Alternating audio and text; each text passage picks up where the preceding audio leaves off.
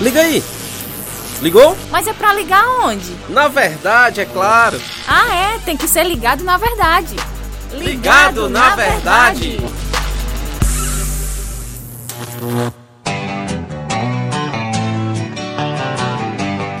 Muito bom, mais um podcast ligado na verdade aqui na Rádio Ceará FM 102,7. Você que está conosco pela internet, pelo Deezer, Spotify, é, no YouTube. Obrigado pela audiência. Nosso podcast em áudio aqui na nossa programação e também é, em diversas plataformas na internet.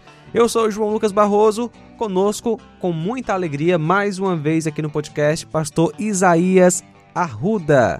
Muito bom recebê-lo mais uma vez. Obrigado por aceitar novamente o convite. É um prazer meu, João Lucas. É uma alegria poder contribuir e servir ao Senhor. É sempre um privilégio. Uma alegria para mim também. Para o pessoal recordar quem é o pastor Isaías, uma breve apresentação aí, a família, a igreja. Eu tenho servido ao Senhor como ah, pastor há 20 e poucos anos. Já tive o privilégio de servi-lo em outro continente, no continente africano. Sou formado pelo Sibima, tenho pastoreado a Igreja Bíblica Batista no Conjunto Timbó desde o ano 2020, depois de passar alguns anos servindo junto a estudantes africanos aqui no, no interior do Ceará, em Redenção. Ei! Fica ligado na verdade! Natal, uma época muito bonita, muita gente festeja, muita gente se confraternizando. Para nós cristãos é um momento de lembrar do nosso Senhor e Salvador Jesus. E pastor, hoje o tema o menino na manjedoura. Por que Jesus, sendo ele o criador, o Senhor da terra e do céu, aquele que governa tudo que existe, teve que vir ao mundo de forma tão humilde? Né? Nasceu ali é, e ficou numa manjedoura, um local onde colocava comida para os animais comerem, né? É, ou seja, algo tão assim, é, tão, tão pobre, né? Porque o Rei dos Reis, o Senhor de tudo que existe, o Criador, o Deus poderoso, teve que vir de forma tão, tão humilde. É realmente um desafio meditar nisso, um desafio glorioso meditar nisso, né? O Deus do universo, o Deus que criou tudo que há de belo, ah, o Deus criador de todos os metais preciosos. Né? Profetas dizem: Minha é a prata, meu é o ouro, diz o Senhor. E quando ele veio aqui, humanamente, ele nasceu nesta situação que o irmão já citou. Jesus nasce numa estrebaria, ah, o seu berço é uma manjedoura. Manjedoura é um local onde os bichos, os bichos manjam, onde eles comem. Imagina, a gente está na época, chega na época natalina e tem aqueles desenhos muito bonitos, né, e tal. E, e às vezes é tão bonitinho, tão simpático que nem parece que é um curral. Né? Mas a, a realidade das pinturas e da arte raramente conseguem captar a, a, a discrepância que foi entre o Deus rico e glorioso que é e o seu nascimento aqui tão paupérrimo, né?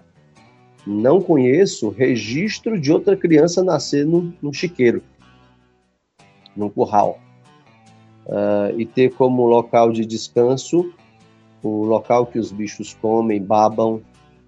É, imagina o local, o cheiro do local, a insalubridade do local.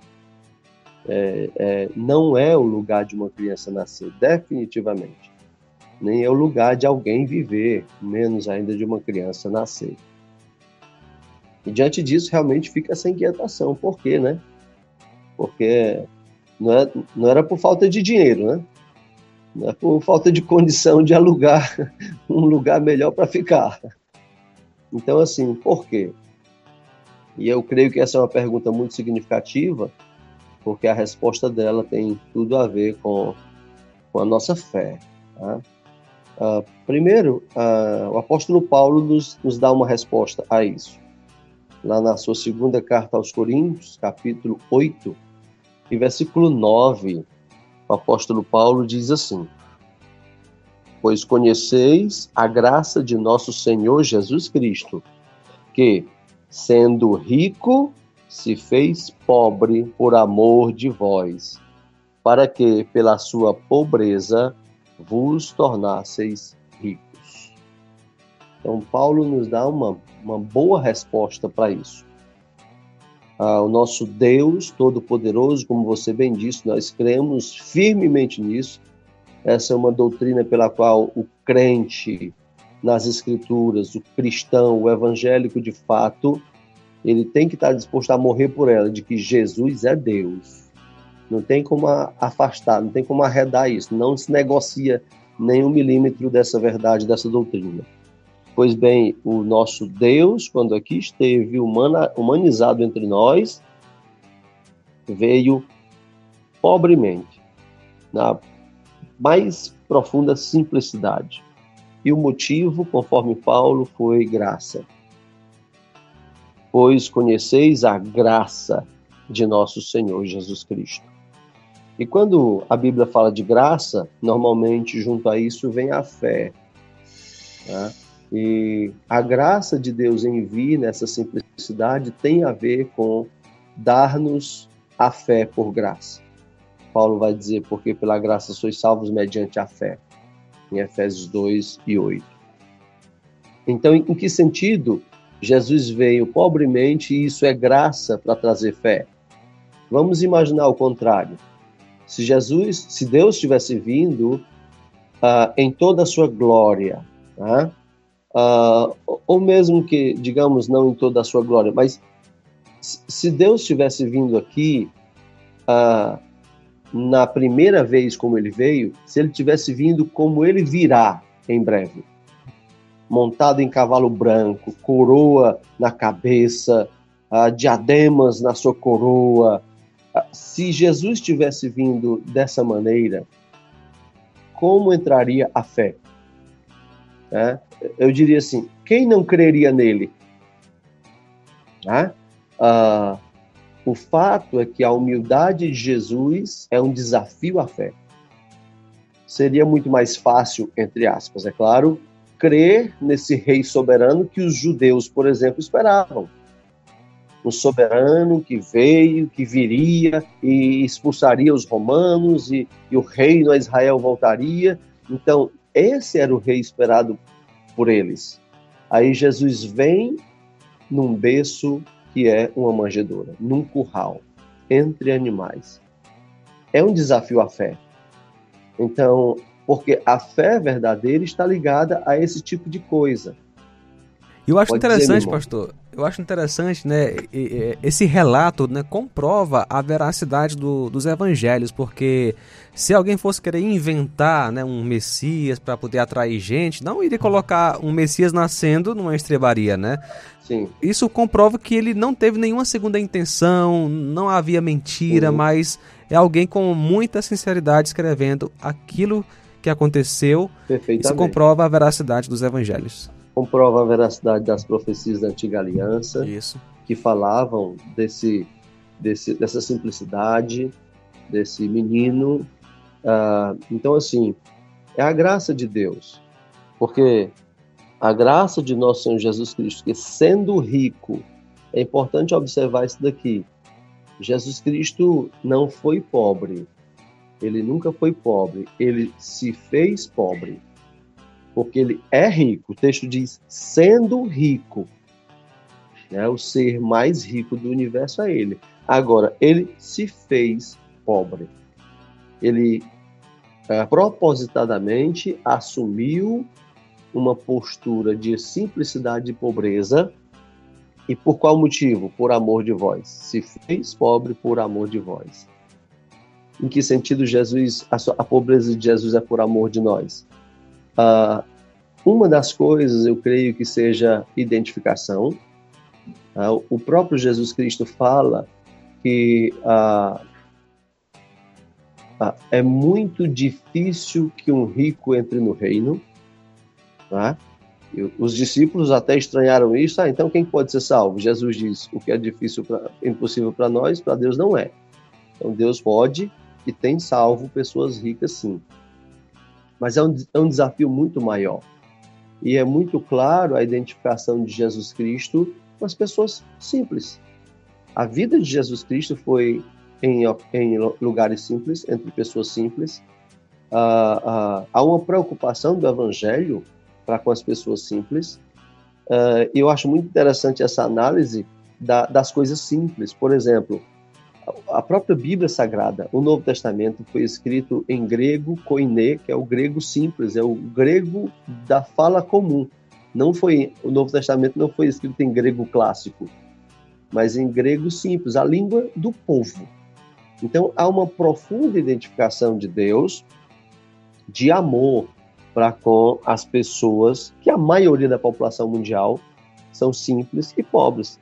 Então Jesus Cristo se fez pobre por amor de vós, para que, pela sua pobreza, nós nos, torna, nos tornássemos ricos. Então, o objetivo final do Senhor com a sua pobreza e humilhação era nos tornar ricos. Ricos da graça, a graça que o texto diz, que foi pela graça que ele se fez pobre, ricos de fé, ricos de amor, ricos de esperança, ou seja, todas as verdadeiras riquezas que o homem nem sempre reconhece. Mas todas as verdadeiras riquezas chegam a nós por meio da graça de Jesus Cristo, que sendo rico se fez pobre. Então eu creio que a razão da simplicidade de Jesus em vir aqui foi trazer-nos pela graça, por graça, por amor, essa oportunidade de ser rico por fé. Tá? E pastor, a pessoa que está agora nos ouvindo, né, quer receber essa, essa riqueza né, que Cristo oferece, o que ela deve fazer? Né? A pessoa está agora nos acompanhando em casa, no, no seu trabalho, em, em, qualquer lugar e, e, está entendendo né, o motivo da vinda de Jesus. Como ela pode se apropriar disso? Né? Em, outras em outras palavras, né? como ela pode ser salva nesse momento? Como é que essa pessoa pode experimentar essa riqueza que Jesus trouxe por meio de sua pobreza, né? Pois bem, o Evangelho também vai nos ajudar nisso, é, crendo nessa verdade. Nós dissemos aqui várias verdades em poucos minutos. Verdade uma que o, o irmão João Lucas disse logo de, de início: Jesus é Deus. Tá? E o apóstolo, o apóstolo João, uh, em João 17,3, diz: A vida eterna é esta, que conheçam a Ti, o único Deus verdadeiro, e a Jesus Cristo a quem enviaste. Então, não tem como experimentar a riqueza que Jesus Cristo traz se você não acreditar firmemente que Jesus e Deus são o mesmo Deus e que a salvação depende de confiar nele. Então, não tem como. Uh, uma outra coisa que eu diria é nesse período de Natal costuma muito nos trair. Então, cuidado com a, a fixação no menino Jesus. O menino Jesus já não existe mais. Ele existiu há dois mil anos quando ele veio aqui e nasceu como menino na manjedoura. Ah, hoje, isso é uma história verdadeira e louvamos a Deus por isso mas o menino Jesus já não existe. Ele cresceu, tornou-se adulto, o milagre da encarnação. Hoje ele é homem, rei, soberano, sentado no trono e se comprometeu, comprometeu a vir buscar aqueles que nele confiam. E não vem mais em humildade, não vem mais em simplicidade. Vem como rei soberano para abater os que não confiam nele. Então celebre sim o Natal, se alegre sim pela história do Natal, mas cuidado para não estar confiando no menino Jesus. O menino Jesus não existe mais. É um homem rei absoluto. Pastor Isaías, muitíssimo obrigado. Que Deus possa lhe abençoar, que, que tenhamos outros momentos como este, se Deus assim permitir. Amém. E um Feliz Natal e um excelente Ano Novo aí para o pastor e para toda a sua família e toda a igreja. Amém, João Lucas. Muito obrigado. Aproveito também para pedir suas orações em louvor a Deus por minha vida e de minha esposa, que hoje completamos 26 anos de matrimônio. Meus parabéns, viu? Que Deus possa abençoar, pastor, grandemente. Amém. Felicidades para a família, viu? Pastor, Amém. obrigado. Tamo juntos. Você que esteve com a gente, Beleza. até a próxima, se Deus assim permitir. Tchau, tchau. Um abraço a todos os ouvintes. E aí, curtiu? Podcast Ligado na Verdade é uma produção da Rádio Ceará FM 102,7.